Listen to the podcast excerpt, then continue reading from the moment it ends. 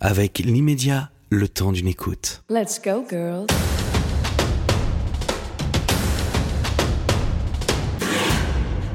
À bloc. Toutes les semaines avec Valérie Domain. Imaginez. Imaginez une ex-enfant gymnaste dans la Roumanie du tout début des années 80. Une fillette qui débarque en France à l'âge de 9 ans et choisit de se jeter à l'eau. Littéralement. Résultat, en 1998, elle est la première championne du monde française de natation en s'imposant sur le 200 mètres d'eau avant de remporter la médaille d'argent sur la même distance lors des JO de Sydney en 2000, puis de s'adjuger quatre titres européens. Imaginez cette ex-championne derrière un bureau ministériel en 2018, ministre des Sports du gouvernement Macron jusqu'en mai 2022. Une femme qui a décroché une maîtrise de sciences et techniques en traduction et documentation scientifique et qui parle cinq langues. Alors, imaginons ensemble, Roxana nous. Quand vous étiez petite, vous rêviez d'être cosmonaute. Vous avez échangé les étoiles pour l'eau de la piscine. Mais qu'est-ce qui s'est passé? C'est vrai que c'était euh, un rêve que j'avais partagé à l'époque avec mes parents. On était en Roumanie, donc c'est pour ça qu'on disait aussi cosmonaute. Et euh, mes parents m'avaient dit, mais tu t'imagines pas, il y a une personne sur euh, un milliard qui arrive à, à aller dans, l'espace, à aller euh, sur euh, la Lune. Et j'avais trouvé ça très triste à ce moment-là que mes parents m'encouragent pas à, être cette personne-là. Et en fait, même si j'avais pas vraiment de rêve euh, sportif, ni en commençant la natation, ni en venant en France, c'est quelque chose qui s'est dessiné petit à petit et j'y ai pris goût et j'y ai pris plaisir à me dire que je pouvais ouvrir voilà des nouveaux horizons comme les astronautes qui sont allés dans l'espace pour la première fois et qui ont mis le pied sur la Lune pour la première fois. Surtout que vous faites une comparaison entre euh, l'eau et la pesanteur, en fait. Hein. que c'est ça qui vous plaît dans l'eau. Exactement, c'est ça qui me plaît dans l'eau et c'est ça qui me plaît aussi euh, de faire ressentir aux petits-enfants à qui j'apprends à nager. C'est vraiment le moment le plus plaisant pour moi dans, dans la transmission que j'essaie de, leur faire euh, à des tout petits-enfants qui... Euh, n'ont plus peur de l'eau à partir du moment où ils sentent que l'eau les porte et où ils sentent qu'ils peuvent flotter, euh, être en apesanteur dans l'eau exactement. Mais vous étiez, vous avez été, vous avez fait du patinage. Ensuite, vous avez plutôt été euh, gymnaste, ce qui vous a pas vraiment plu parce que les techniques justement de pour apprendre la gymnastique à l'époque en Roumanie étaient trop dures. la petite fille que vous étiez en fait n'arrivait pas à supporter cette façon de travailler? Oui, je pense que pour un enfant, cette manière de, euh, d'adresser la pratique sportive est pas adaptée. Je le pense maintenant parce que j'y réfléchis, mais c'est vrai qu'à l'époque, j'ai plus subi sur mon corps, sur mes articulations. C'est vrai qu'il fallait faire beaucoup euh, d'étirements et beaucoup tirer sur le corps, euh, pas en patinage parce que j'étais un peu trop petite, mais surtout sur la sur la partie gymnastique où j'ai voulu suivre un peu l'exemple de la seule sportive qui qui transparaissait sur nos écrans à l'époque en Roumanie parce qu'on n'avait pas beaucoup de temps de télé. Il n'y avait que deux heures le soir et ça parlait beaucoup de Nicolae Ceausescu, de la guerre, des Russes et pas tellement de, euh, de finalement de sport, de loisirs, de, de culture. Donc cette et idole, c'était Nadia. Voilà, c'était la seule qu'on pouvait voir le dimanche matin. C'était euh, ces 10 parfaits à tous les agrès. Nadia Comaneci. La seule sportive qui a pu me faire rêver à un moment.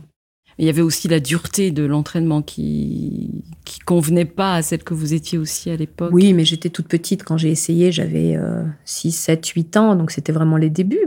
Voilà, c'était un peu compliqué, mais j'ai eu l'occasion d'essayer plusieurs sports et je crois que c'est aussi cette variété-là de euh, d'expérience qu'il est important de donner aux enfants pour qu'ils essayent différents sports et qu'ils s'arrêtent sur celui qu'ils préfèrent. Moi, j'ai aimé la natation, même si j'ai eu pas mal peur au départ. J'ai jamais vraiment aimé finalement le, la, pas le contact de l'eau, j'aime beaucoup, mais la température, le fait qu'il fallait changer de milieu, d'endroit, d'espace. Et ça, j'ai jamais eu un contact facile avec la piscine à cause de ça, de la température de l'eau notamment. Mais comment on arrive à être championne finalement quand, euh, quand on a du mal avec le champion de natation, quand on a du mal avec l'eau? Bah faut, faut nager vite pour pas avoir froid. et du coup, bah, c'est vrai que j'ai commencé un peu dans l'eau froide quand j'étais en Roumanie. Et puis après, bon, évidemment, les températures sont pas les mêmes dans les piscines en France, mais euh, euh, surtout bah, quand on s'entraîne, après, on a vite chaud. Et donc, fallait voilà, parcourir un certain nombre de kilomètres de toute façon qui étaient utiles à la performance. Mais il y a du plaisir quand même à nager euh, quand. Oui, il y, a, y, a, beaucoup de plaisir parce que le plaisir, je le prenais aussi en compétition. Le fait d'apprendre à maîtriser mes émotions, mes craintes, mes peurs, d'arriver aussi à exprimer en compétition tout le travail et toute la recherche, en fait, aussi qu'on fait vis-à-vis de sa discipline, de sa performance, de sa relation aussi avec ses adversaires, avec son entraîneur aussi. Et, et, moi, je trouvais que, voilà, arriver en compétition, c'était un peu la quintessence de tout ça à chaque fois et avoir l'occasion et la chance de pouvoir recommencer chaque euh, tous les deux week-ends, euh, d'avoir une nouvelle chance pour euh, voilà pour encore progresser ou pour faire mieux ce qu'on n'avait pas réussi à faire et, se corriger au fur et à mesure. C'est vraiment ce processus en compétition qui m'a beaucoup parce que vous êtes une femme de compétition, on peut dire ça comme ça. Vous aimez vous battre? Oui, alors j'aime bien mettre voilà, tous mes efforts euh, vers un objectif, d'arriver à rassembler aussi les gens qui travaillent avec moi vers cet objectif et puis arriver à, collectivement euh, essayer des choses, même si c'est pas bien du premier coup, mais de pouvoir euh, progresser. Je, je m'épanouis plus dans le progrès que dans la confrontation avec les autres. et j'ai toujours pensé que les adversaires que j'avais en compétition, c'était plus mes partenaires d'entraînement et mes partenaires de progrès que des concurrents ou des adversaires. Mais voilà, c'est un peu cette dynamique où en compétition, on joue le tout pour le tout et on risque tout, on met tout sur la table et en fait, c'est l'expression de tout un travail qu'on a fait avant. Euh, c'est vrai qu'en natation, on est un peu tout seul, euh, mais c'est ce qu'on voit de l'extérieur parce que dans la réalité, on n'est pas seul. Mais en fait, euh, vos, concurrents, euh, ils vous boostent plus qu'ils ne sont des freins, quoi. C'est comme on peut dire ça comme ça. Oui, j'ai besoin de j'ai toujours eu besoin de la concurrence parce que par exemple, quand j'étais devenue euh, très bonne pour le niveau français, parce que j'étais déjà à l'international et qu'il n'y avait pas de concurrence au niveau français, je réussissais jamais mes championnats de France. J'ai toujours eu un problème à arriver à me qualifier, par exemple, juste en, en essayant de faire des temps, de coller à des temps au centième près. Euh, il y a des sportifs qui aiment ça et qui arrivent très bien. Moi, c'était grâce à la confrontation de la compétition, à l'adversité, que je pouvais me dépasser et puis réussir des choses. Euh, mais cela étant, euh, j'ai jamais été motivée par voilà faire mieux que la personne à côté ou, le détruire ou voilà des, choses qu'on peut entendre dans le sport vis-à-vis mhm. de la compétition. C'était plutôt sur ma progression personnelle que je me concentrais à chaque fois mais toujours en lien avec les gens que j'avais à côté de moi euh, et qui pouvaient m'aider à progresser. Et inversement, quand je perdais, ça me permettait aussi de relativiser parce que la fille d'à côté, euh, elle avait fait euh, voilà un titre ou qu'elle s'était qualifiée et que je me mhm. disais aussi, c'est aussi un peu grâce à moi parce que si je l'avais pas poussée, elle n'y serait pas arrivée. Vous, êtes une vous étiez une spécialiste du dos. Pourquoi le, pourquoi le dos? Parce que c'est rare d'entendre des, des, des, sportifs qui disent Moi, j'adore nager sur le dos. Est-ce que c'était votre cas vraiment? Oui, parce que je, pense que ça tient euh, à la respiration aussi. En natation, il y a une problématique spécifique avec la respiration. Et c'est sûr que les trois autres nages qu'on fait en compétition, papillon, brasse et crawl, on a le visage dans l'eau. Donc, il faut arriver à bien gérer sa respiration aquatique. Alors qu'en dos, finalement, c'est une respiration terrienne qu'on peut avoir en nageant. Et euh, je pense aussi que c'est dû à la méthode qu'on a utilisée pour m'apprendre à nager, qui n'est pas celle que moi j'utilise euh, habituellement aujourd'hui et qu'on a popularisée à l'échelle de la France, où L'idée, c'est vraiment d'apprendre aux enfants à, être la tête sous l'eau, à garder leur air sous l'eau, à pouvoir respirer euh, en respiration aquatique, et qui est totalement différent de ce qui se faisait avant, aussi bien en France qu'en Roumanie. Vous avez aussi, euh, vous racontiez que vous aviez aussi euh, découvert la plongée, alors et que vous aviez beaucoup aimé justement ce moment-là parce que il y avait cette idée justement d'être, on en parlait tout à l'heure, d'être dans l'espace. Exactement, ouais, ouais, c'est ça. Vous êtes bien renseigné. C'est vrai que c'était des sensations que j'avais euh, éprouvées de manière très heureuse, parce que ça me faisait vraiment ressentir un peu peut-être ce que je recherchais à l'époque et ce que j'admirais dans les images euh, des astronautes, le fait d'être en apesanteur et de voir aussi tout un paysage en fait sous-marin qu'on ne devine pas euh, quand on est à l'extérieur sur Terre. Et en fait, c'est totalement un monde inconnu. Et j'avais l'impression, quand je plongeais, d'avoir accès à ce monde inconnu qui doit être aussi, euh, j'imagine, intéressant et important finalement en quantité, même plus important que le mhm. monde terrestre, de fait. Pour en revenir à la compétition, vous, vous, l'avez arrêté pour quelle raison finalement? Est-ce qu'il y avait une, est-ce que vous aviez l'impression de plus progresser?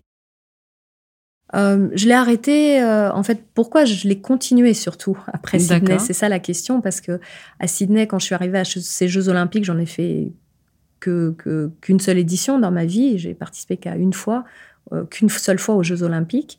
Et après, en fait, je me suis retrouvée le jour même qui a suivi, le jour suivant de, de ma médaille, vraiment comme au bord d'un précipice, en me disant, bah voilà, ça y est, tu as, as, atteint ton but. J'avais pas gagné la médaille d'or, mais celle d'argent. Et en fait, qu'est-ce qu'on fait après euh, Il y avait de la peur. Ah oui, une énorme crainte et une énorme euh, méconnaissance de, voilà des possibilités qui pouvaient s'offrir à moi après. J'avais ma vie, j'avais l'impression qu'elle était terminée. Je suis restée deux jours complets avec les, les, euh, rideaux fermés dans le village olympique, dans ma chambre. Et puis, j'ai pris cette décision le, soir même en me disant bah, en fait, tu vas pas t'arrêter là, parce que c'est ce qu'on aurait pu s'imaginer, qu'après les Jeux, bah, j'aurais pu m'arrêter.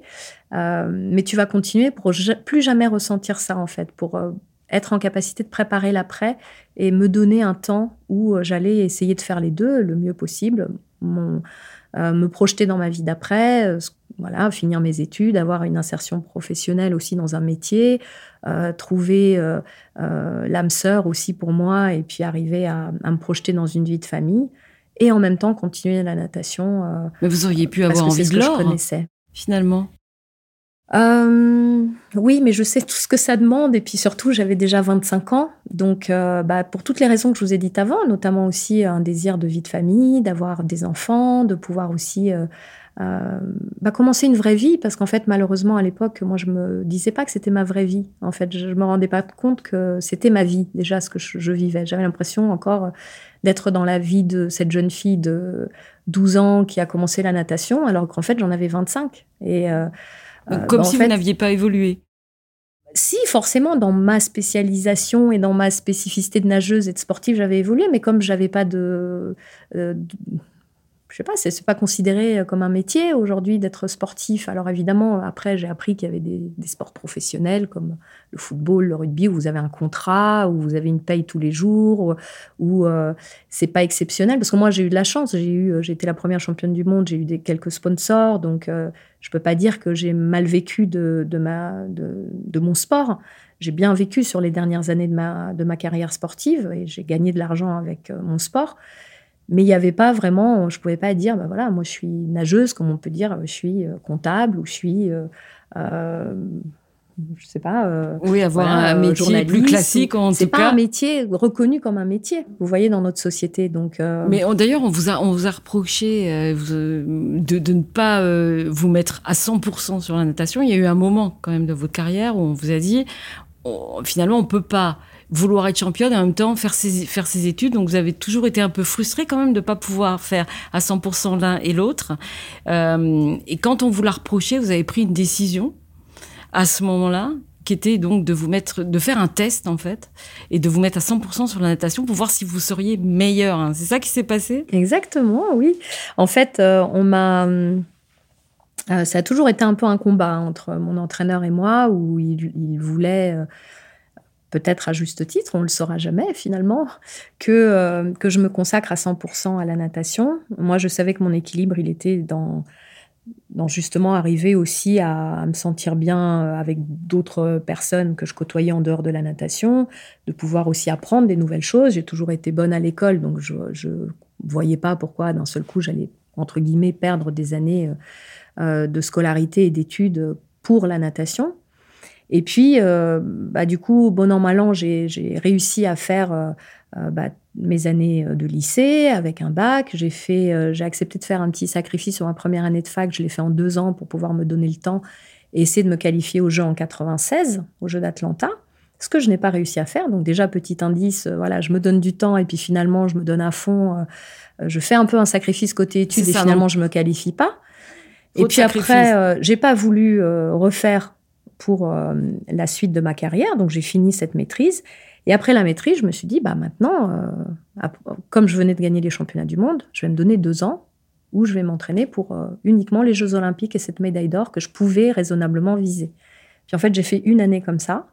Et ça a été, mais ça m'a pesé terriblement. J'ai pas, enfin, J'étais malheureuse comme tout pendant, pendant cette année-là. Mais c'est parce que vous vous inquiétiez pour l'avenir Je ne peux même pas le dire, mais euh, voilà, ça m'a pas convenu. Et puis euh, finalement, j'ai gagné à la fin de cette année-là les championnats d'Europe, qui n'étaient pas simples, hein, parce qu'on m'attendait, euh, même si c'était que des Europes par rapport au monde, finalement, il y avait beaucoup de concurrence et j'ai réussi à les gagner. Mais vous voyez comment encore un deuxième signe, j'ai pas amélioré mes temps. C'est-à-dire, j'ai réussi à être à mon niveau, mais mes temps chronométriques se sont pas améliorés.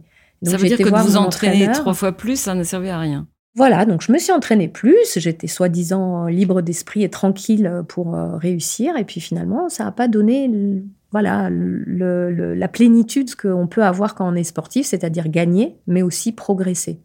Et euh, bah, en fait, j'étais voir mon entraîneur. J'ai dit, moi, je, je pense que c'est pas possible. Pour gagner les jeux, je vais être obligé de progresser. Je pourrais pas juste me contenter de gagner. Pour les gagner, il faudra que je progresse mon temps, que j'améliore de beaucoup de secondes.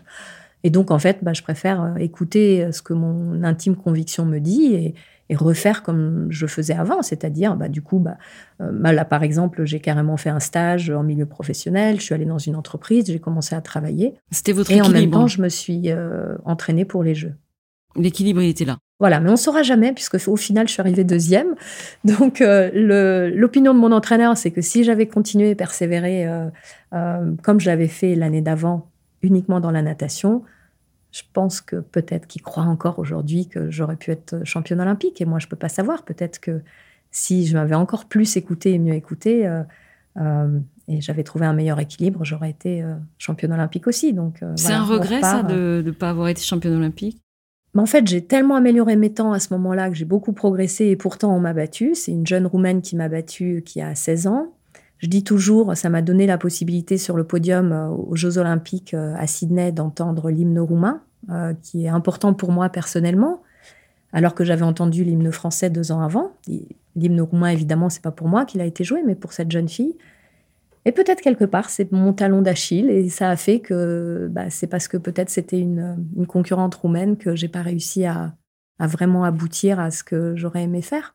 Vous, vous pensez que vous avez été gêné par le fait que... Peut-être, sans doute. En y réfléchissant, on en a discuté beaucoup avec mon entraîneur, il y a des, il y a des je pense, des comportements que j'aurais pas eu euh, euh, voilà, pendant la compétition, euh, cette manière de faire un peu spéciale que j'avais d'aborder les compétitions. Bah, le fait qu'elle soit roumaine, ça m'a, je pense, un peu perturbée. Ouais.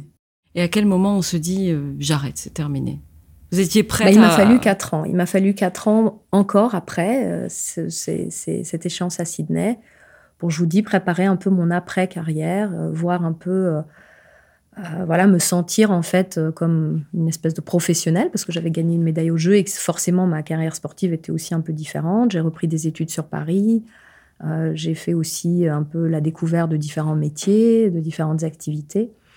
Et en 2004, euh, j'ai fait des championnats d'Europe où j'étais censée me qualifier donc pour les, pour les Jeux suivants à Athènes, qui étaient quelques mois après.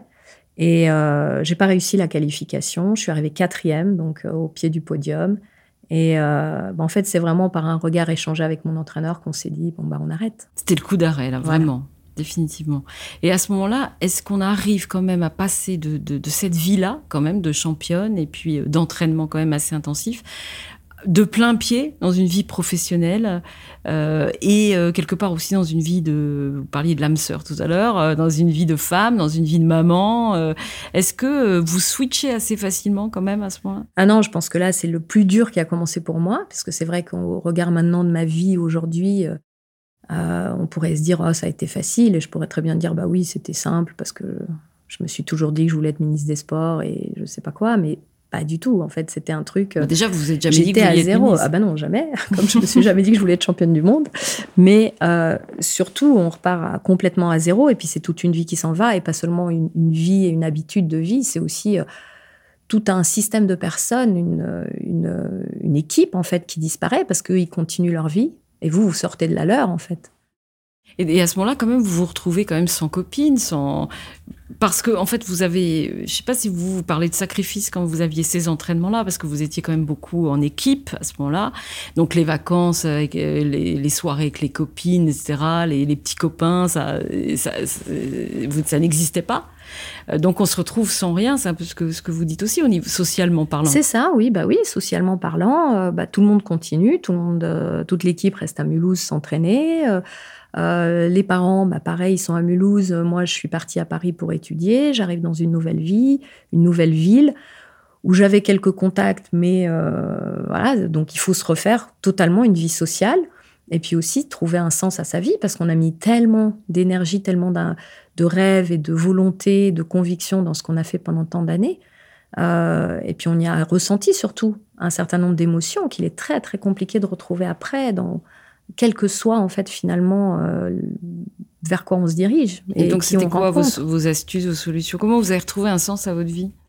Ah bah, c'était très très compliqué. C'était des années difficiles. Euh, et puis euh, bah, petit à petit, j'ai voilà, j'ai connu des personnes qui ont été importantes pour moi. J'ai gardé certains liens avec des personnes qui avaient été aussi pendant ma carrière présente, qui m'ont aidé à découvrir aussi des métiers, d'autres équipes où je me suis sentie bien.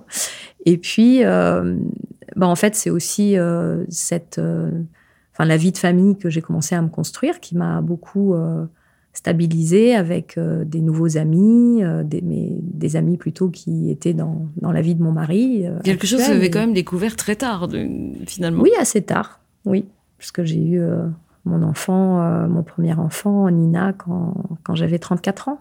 Et ça, on parle, en fait, vous voyez, j'ai arrêté de nager en 2004, donc il m'a fallu 10 ans. C'est énorme. C'est énorme. Est-ce que vous parleriez de sacrifice quand même avant, euh, avant, avant tout ça? Est-ce que vous auriez, mais finalement, avoir une vie un peu comme, tout, comme toutes les, les, filles, euh, au, lycée, à la fac, euh, une vie un peu plus classique, quoi? Non, parce que je crois que ma vie, elle a été exceptionnelle. Il y en a pas beaucoup qui. Moi, à chaque fois, je pensais toujours à aux gens que je rencontrais, à tous ceux qui s'entraînaient comme moi et qui n'arrivaient pas à avoir les mêmes résultats et, la même euh, vie que moi dans leur carrière sportive. Donc déjà vis-à-vis d'elles, je me sentais un peu redevable de, de, pouvoir profiter de la mienne en fait pleinement. Et puis euh, par rapport à tous ceux qui faisaient pas ça non plus, et comme on dit, voilà, oui, une vie normale, d'accord, mais euh, bon, je pense que la, mienne, elle a été tout aussi riche et tout aussi intéressante. Et j'ai découvert des choses différentes, voilà. Et chacun a sa vie aussi. Donc, euh, non, j'ai jamais envié la vie des autres. Et, et j'ai toujours voulu être, euh, voilà, responsable de ce qu'on enviait dans la mienne. Hmm.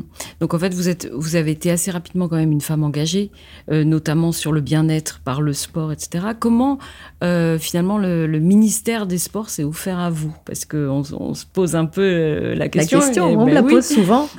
Ben, en fait, c'est assez simple. En fait, quand je me suis stabilisée avec une vie de famille, ben, j'ai eu mon premier enfant. Et puis très vite, bah, je me suis dit, je vais regarder un peu ce que je peux faire comme activité physique pour perdre les 17 kilos que j'avais pris pendant ma grossesse. Et, euh, Et puis aussi bah, parce que quand on, arrive, on arrête de faire du sport intensivement, j'imagine qu'on grossit. Aussi, mais c'est surtout ce moment-là de la grossesse où je me suis autorisée à vraiment euh, voilà, y aller complet et puis euh, de, de, de m'oublier un peu, mon corps et tout ça, parce que c'est vrai qu'on passe des années à penser que à son corps, à son contrôle du corps. Voilà, au contrôle, euh, pas forcément euh, physique, hein, je parle esthétique, mais au contraire, de comment il fonctionne, est-ce que ça va bien ce matin, est-ce que ça va mal Enfin, Tout le monde fait attention qu'à ça, quoi. Tellement de petits trucs qui va pas bien, oh là là, qu'est-ce qui se passe par rapport à la trajectoire qu'on avait euh, Puis beaucoup de restrictions quand même aussi. En natation, ça allait, et puis j'avais de la chance de beaucoup m'entraîner, donc je prenais pas beaucoup de poids, donc il n'y avait pas tout ce côté-là qu'on ressent quand on fait un sport euh, voilà, qui doit se concentrer sur le poids et sur le respect de certaines catégories avec le poids. Euh, et donc, en fait, quand j'ai eu ma fille, je, me suis tournée autour de moi pour voir euh, qu'est-ce que je pouvais trouver comme activité sportive pour retourner faire du sport un peu après ma grossesse. Et puis, en fait, je me suis vite rendu compte que pour les femmes dans ma situation, en fait, il n'y avait rien autour de moi, dans ma commune. Et puis, j'ai regardé plus large. Je me suis dit, mais c'est bizarre quand même que dans l'écosystème sportif associatif, il n'y ait pas vraiment euh, identifier, qu'on n'ait pas identifié cette période-là de la vie des femmes spécifiquement euh, pour leur proposer un truc spécifique. Quoi. Voilà, venez vous perdre du poids, vous retrouver entre vous après la grossesse. Surtout qu'il y avait ça aussi, il y avait ce phénomène de tu te retrouves avec euh, un enfant, pas facile non plus forcément toujours d'impliquer le, papa dès le début. Euh, et donc, tu as envie d'échanger un peu avec les autres mamans. C'est là qu'il y a eu la création de, des associations. Et puis, c'est là que je me suis dit, mais en fait, il n'y a rien qui existe. Il n'y a rien qui existe de spécifique pour, euh, pour les femmes, pour euh, ce moment-là de la maternité. Et donc, les copines avec qui on était partis à la recherche de cet assaut, elles m'ont dit, mais t'as qu'à la monter, l'assaut. Et puis, bah, tu nous réunis à la piscine, on va être entre nous, on va faire ensemble des, des exercices. Tu vas nous apprendre à nager, parce qu'il y en avait la moitié qui ne savaient pas nager. En plus, euh, il y en a qui m'ont dit bah, Moi, j'ai super peur de donner le bain à mon enfant parce que j'ai peur de lui mettre la tête sous l'eau parce que moi-même, je la mets pas. Puis bon, on a commencé comme ça dans une ambiance euh, gentillette, j'allais dire, entre copines. On a monté une asso. Et c'est les associations comme, qui mènent à la politique alors? Voilà. Et puis en fait, petit à petit, cette asso, elle a grandi. Après, je me suis occupée des petits enfants dont elles avaient accouché, des miens par la même occasion, dans un cadre sportif. Et ça, c'est une aventure qui nous a mené de 2010, depuis la création de l'association, à 2018, donc pendant huit ans. Progressivement, j'étais présidente de l'ASSO. Progressivement, je suis devenue directrice de cette association qui était gérée par des femmes, par ces femmes-là, fondatrices du départ. Et puis un jour, euh, au moment d'un stage que je faisais avec les tout petits euh, en 2018, je sors de mon bassin et euh, je regarde à la fin de la journée, j'avais, je sais pas, allez, 80 messages sur Ah mon bon portable avec des personnes qui me disaient il faut absolument que tu me rappelles parce qu'on m'a demandé ton numéro. Apparemment, le ministère des Sports et le Premier ministre souhaitent te rencontrer. Mhm. Donc, j'avais tous mes contacts qui avaient été sollicités pour, euh, pour que je puisse venir euh, leur dire, euh, voilà, finalement, ce que je faisais au quotidien dans mon association. Mm. Et c'est comme ça, en fait, qu'en rencontrant Édouard Philippe, qu'on a discuté d'une possible euh, réforme de la natation scolaire pour euh, lutter contre un phénomène qui est celui des noyades en France. Et puis, euh, trois mois après, il a refait appel à moi. On a rediscuté plus largement d'autres sujets. Et on a, du coup, on est parti sur cette idée de, de, euh, de de ministère. des Mais comment on, comment on devient ministre quand en fait on n'a jamais fait de politique et qu'on n'a pas du tout cette, euh, euh, cette formation, on peut dire comme ça? Est-ce qu'on plonge dedans et on fait ce qu'on peut ou... Bah, en fait, ce qui s'est dessiné dans la discussion que j'ai eue avec euh, Édouard Philippe, c'était euh, surtout bah, mon engagement au service des autres dans l'associatif et puis aussi mon expérience politique que j'avais eue euh, en m'engageant comme conseiller régional à la région Île-de-France pendant cinq ans. Euh, donc j'ai pu découvrir ce qu'était euh, une institution, ce qu'était la vie politique sans être moi-même impliquée dans un Mhm. parti politique. Et bah, je pense que ces deux expériences-là d'engagement associatif, d'expérience de terrain, du sport, mais aussi mon expérience de sportif de haut niveau et puis mon, ma, euh, mon expérience politique à la région Île-de-France ont fait que voilà, j'avais sans doute les qualités requises pour le poste. Mais quand on, arrive comme ça au, sein d'un ministère, est-ce que franchement on, parvient à faire bouger les lignes? Parce qu'on a quand même l'impression que c'est un dinosaure. Donc, euh, est-ce qu'on on peut vraiment, euh, j'imagine que êtes arrivé avec beaucoup d'ambition, est-ce qu'il s'est vraiment passé beaucoup de choses? Euh, je pense qu'il s'est passé énormément de choses au ministère des Sports ces quatre dernières années. D'une part parce que j'ai eu la chance d'y rester quatre ans, ce qui est rare pour un ministre ou une ministre des Sports. C'est souvent un ministère, euh, voilà, on- par où on transite pour des parcours politiques, euh, voilà, plus intéressants que le ministère des Sports. C'est aussi des endroits où viennent des sportifs de haut niveau et ou des sportifs ayant été sportifs de haut niveau et comme vous dites, qui n'ont pas l'expérience. C'est un ministère un peu oublié quand même Non, ou- mais c'est un ministère de transition, j'allais dire, plutôt. Parce que Euh, vous êtes passé puis, quand même de ministre à ministre délégué aussi. Donc, en fait, on, on- on s'est dit qu'il y a eu une perte un peu de valeur. Oui, c'est ce qu'on s'est dit de l'extérieur, mais en fait, tout le monde oublie que c'est moi qui ai fait la demande de ça. Et je ne sais pas si on a le temps que je vous explique Non. effectivement tout le processus. Mais, Mais j'en ai fait la demande parce que pour moi, c'était important pour arriver à faire bouger les choses, effectivement, qu'on soit adossé au ministère de l'Éducation. Parce que je voulais, comme héritage des Jeux, qu'il y ait plus de sport à l'école, que le sport retrouve sa place euh, au sein de l'éducation au sens large des enfants et des personnes dans notre société, et que ça avait un sens, euh, je pense, très important, et je le maintiens, d'être proche du ministère de l'Éducation. Aujourd'hui, nous le sommes encore. Nos agents travaillent dans les rectorats avec les agents. Mais, mais donc Du le but, ministère de l'Éducation c'était les nationale. enfants, on peut dire ça ou C'était les que enfants le et l'éducation. aussi le l'éducation par de le sport. à un moment. Oui, c'est c'est l'éducation par le sport. C'est le fait aussi que par le sport, on, on peut éduquer à toutes les causes aujourd'hui de notre société, y compris l'égalité entre les filles et les garçons, y compris la tolérance, y compris la lutte contre les discriminations, y compris les violences, et tout ça, ça y compris les valeurs de la République. Et tout ça, bah, ça demande une éducation. Et il n'y a pas qu'à l'école qu'on peut l'apprendre. L'école, elle peut pas tout assumer. Et il faut aussi que le monde associatif et que le sport endossent aussi cette responsabilité. Mais quand euh, en fait on, part comme ça d'un ministère, j'imagine qu'il y a quand même quelque chose que vous auriez voulu faire que vous n'avez jamais pu faire. Euh, oui, c'est sûr que j'aurais aimé rester euh, 20 ans ministre, mais euh, c'est ce que j'ai plaidé dans la loi. Il faut aussi savoir euh, bah, faire tourner les personnes à des postes de Parce que vous avez traité responsabilité. quand même euh, toute cette, toute cette crise de harcèlement sexuel, par exemple, euh, dans des fédérations. Euh, j'imagine que vous n'êtes pas allé au bout de ce que vous aviez envie de faire. Euh, je suis allée très loin dans ce que je voulais faire. J'ai mobilisé tout le mouvement sportif à y aller.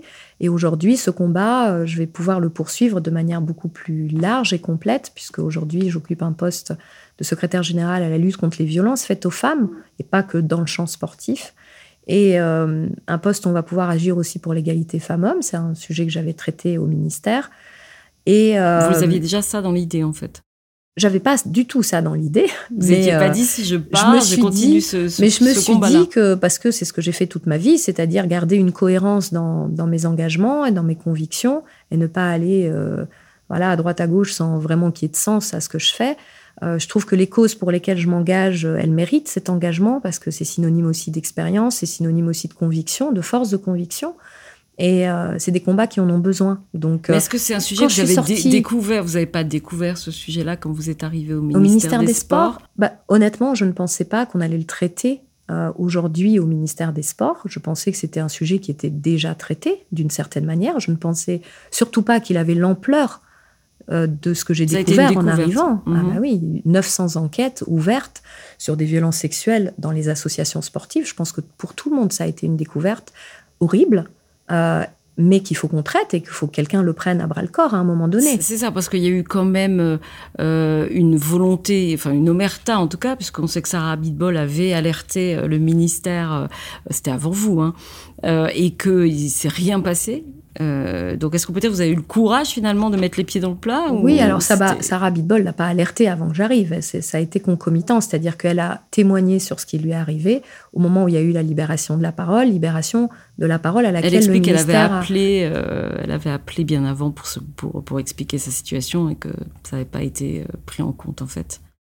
Oui, c'est pas ce que j'ai compris. Je pense qu'après elle a fait du bruit, davantage non, non, elle a écrit. En fait, elle a écrit son livre où elle témoigne, et c'est la première fois qu'elle en parle, qu'elle libère la parole sur le sujet. Oui, publiquement, oui. Mhm. Et euh, bah, en fait, cette libération de la parole, nous, on a contribué à le faire. Les médias ont énormément contribué à le faire aussi.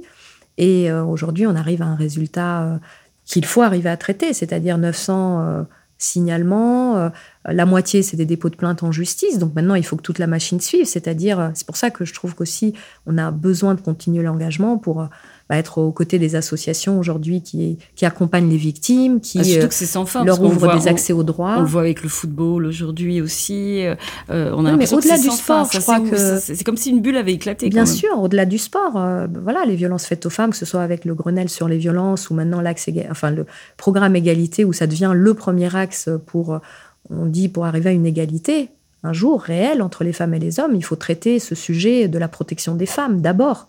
Euh, faut d'abord les protéger dans notre société, parce que c'est vrai que les hommes peuvent aussi être victimes de violences, de pédophilie, euh, mais il y a une majorité euh, de femmes qui sont aujourd'hui victimes, et il faut que la parole continue de se libérer, qu'on traite toutes ces affaires aussi bien au niveau administratif que judiciaire, et qu'on réponde à cette libération de la parole. Donc c'est un travail qui est en cours aujourd'hui, et moi je voulais en faire partie, oui, en continuité de ce que j'ai fait. Parce que c'est pas quelque chose que vous, vous aviez connu quand vous étiez à l'époque athlète? Non, évidemment que ça n'a pas du tout cette ampleur-là, parce que même si on entend parler de, euh, de choses à droite à gauche, c'était surtout sous format de rumeurs, sous format de... Euh, à une petite échelle, c'est-à-dire que c'est juste autour de vous que vous entendez, il y a un cas là, un cas là, et puis tu sais pas vraiment de quoi il s'agit, tu sais pas si tu dois en parler, pas en parler. il y a effectivement des acteurs dans le champ de la natation, dans le champ du sport de manière générale, euh, qu'on a connus les uns et les autres. Mais en fait, quand tu te places à la tête d'un ministère des Sports et que tu décides de prendre ça à bras le corps avec toutes les fédés qui t'accompagnent, bah, quand tu regardes l'ampleur du phénomène, c'est juste dingue. Donc, euh, c'est ça qui initie aussi le fait de mettre en place des politiques publiques pour y remédier, pour prévenir euh, les violences d'arrivée. Et on a énormément fait sur le sujet avec euh, voilà, le fait, par exemple, qu'on va contrôler désormais, depuis notre passage au ministère, euh, le, casier, le, euh, voir si les, personnes qui sont en contact d'enfants figurent ou pas au fichier FIGES des condamnations pour pédophilie. Euh, par exemple, ça paraît tout bête, on se dirait de l'extérieur, ben, comment ça, c'est pas déjà fait? Oui, oui, on alors dit que c'est quand même très tardif. Oui, bah, oui, alors qu'en fait, bah voilà, la réalité, c'est qu'il n'y a que pour les entraîneurs qui ont des diplômes certifiés par l'État, où c'est fait systématiquement, mais en fait, dans le champ du sport, il y a plein d'autres acteurs qui sont en contact d'enfants, les bénévoles, sur lesquels personne n'a la main, on ne sait pas qui c'est, hein, ils sont dans toutes les assauts sportives.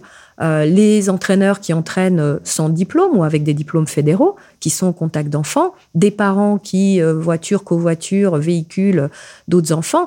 Donc voilà, tous ces phénomènes-là, il fallait les appréhender, les mettre sur la table et dire, bon, bah ok, quand vous êtes une fédé et que vous êtes concerné par le sujet, quand vous êtes un territoire, un gymnase, une ville, un État, des, un fonctionnaire. tout le monde, voilà, qu'est-ce qu'on met en place pour se dire qu'on est tous concernés et que tous on, on doit agir pour ce problème? Alors ma dernière question serait de savoir si vous êtes toujours en lien avec l'actuel ministre, finalement, pour poursuivre ces euh, travaux Parce qu'on a l'impression que quand on quitte un ministère, euh, quelqu'un d'autre le reprend, repart, nettoie tout, repart à zéro. Euh. Est-ce qu'il y a des liens entre vous et la nouvelle ministre?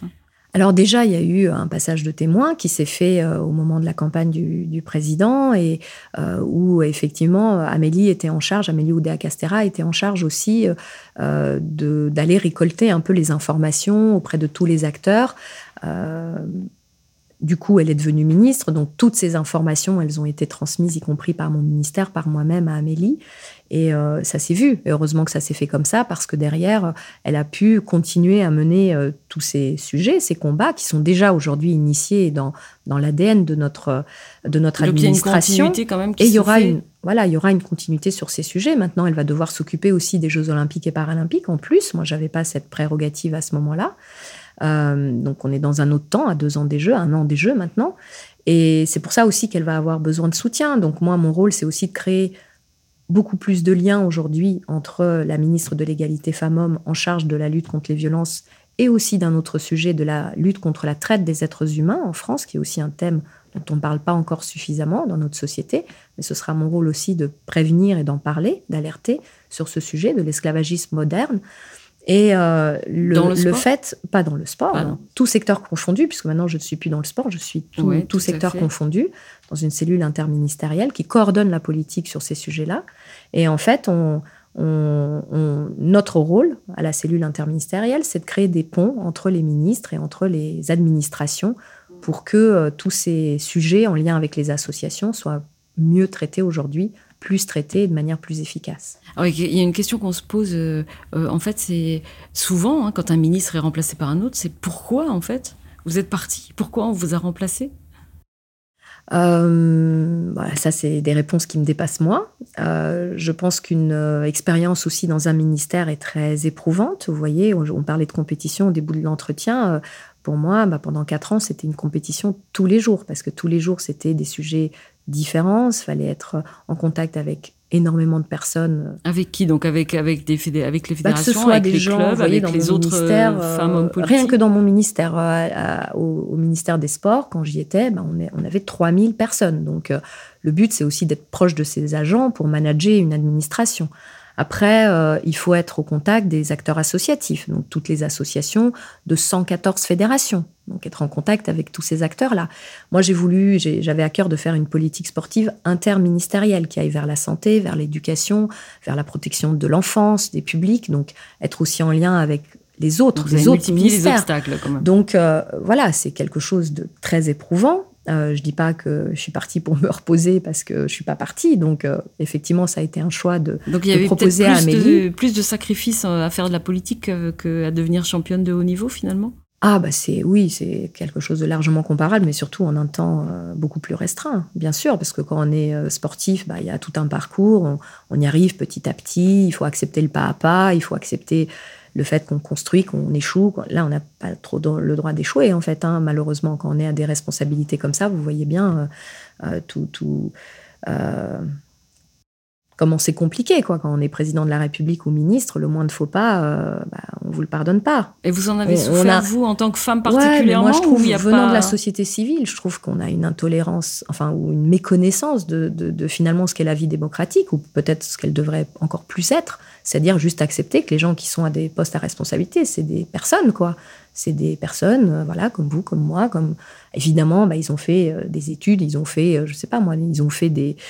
vous voulez dire qu'on vous a rien pardonné, quoi en tout oui, mais c'est normal parce que vous êtes à ces fonctions-là. Mais je trouve qu'on devrait, de manière générale, être plus conscient de ce que c'est la démocratie et le fait que quand on est élu, Voilà, comme le président, quand on est nommé par un premier ministre, quand on fait partie d'un gouvernement, on accepte une responsabilité.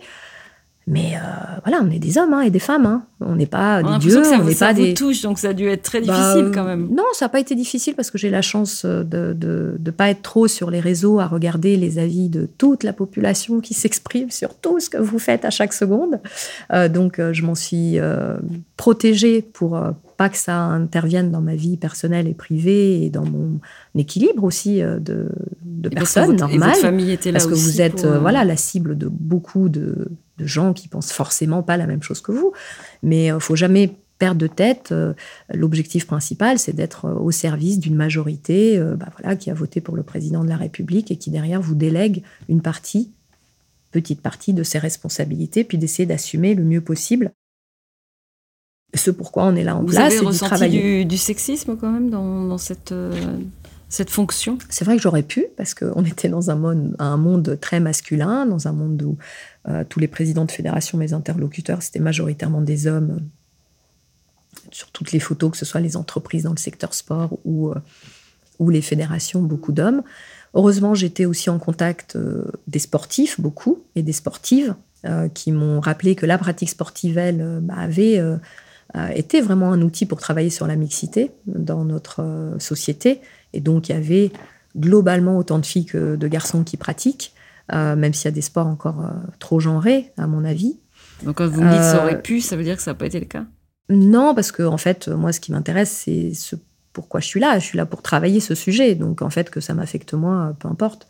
Si je suis là, c'est pour que ça affecte pas d'autres gens. Vous n'êtes jamais rentré chez vous le soir en vous plaignant à, à votre mari que euh, vous Ouais, aviez été qui- victime de sexisme? Ce qui m'a plus euh, fatiguée et peinée, c'est les difficultés pour arriver à mener à bien une action. Parce que c'est des difficultés historiques qui tiennent aussi à- au fonctionnement des institutions, qui tiennent aussi euh, euh, voilà, à des égaux des uns et des autres, que ce soit au sein des- de la classe politique, mais aussi des autres personnes de l'écosystème, où en fait c'est des, des guerres un peu inutiles, alors qu'on devrait tous euh, essayer de travailler ensemble pour un même sujet, pour une même cause.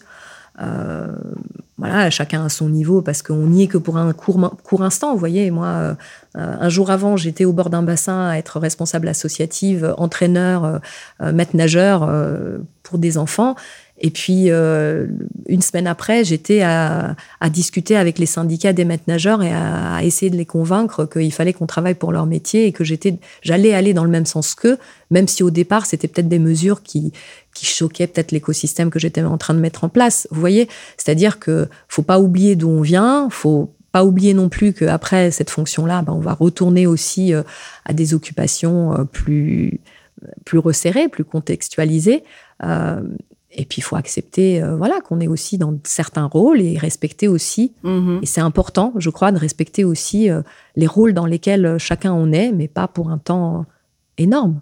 Et en, en- en deux mots pour terminer, est-ce que vous avez la sensation d'avoir vraiment fait bouger les lignes, ou en tout cas suffisamment, en étant ministre? Oui, je suis satisfaite de ce que j'ai fait. Je pense qu'on a fait beaucoup avancer le sport vers le sport santé, vers euh, une meilleure prise en considération euh, euh, du sport en tant que facteur d'éducation dans la vie des enfants, dans la vie des adultes aussi. Le sport aussi, on l'a présenté comme un sport qui aide à savoir qui on est, d'où on vient, à s'intégrer quand on est une personne en situation de handicap, quand on est une personne migrante. On a mis des actions aussi en place et on a mobilisé les acteurs sur ce champ-là. Et euh, surtout, on a préparé aussi euh, cette échéance majeure qui arrive dans un an, que sont les Jeux Olympiques, et où la France euh, va devoir se faire respecter, faire respecter le travail de tous les professionnels du sport qui, euh, avec euh, les sportifs, s'entraînent au quotidien pour et euh, en, faire la France. en y amenant des athlètes qui seront un peu plus sereines, en tout cas. Exactement. L'éthique et l'intégrité du sport, ça a été ma boussole, je crois, sur la lutte contre les violences et la libération de la parole, mais pas que. Il y a aussi tous ces aspects de transparence, de vie démocratique, de, euh, de mixité, de parité dans le monde associatif qu'on a inscrit dans la loi, qui ont été euh, des choses importantes pour moi, et c'est pour ça que je voulais continuer ce même combat après. Merci beaucoup, Roxana Maracineanu. Merci à vous. Et on se retrouve la semaine prochaine pour un nouveau, euh, un nouvel épisode d'Abloc chez My Media. Let's go, girls.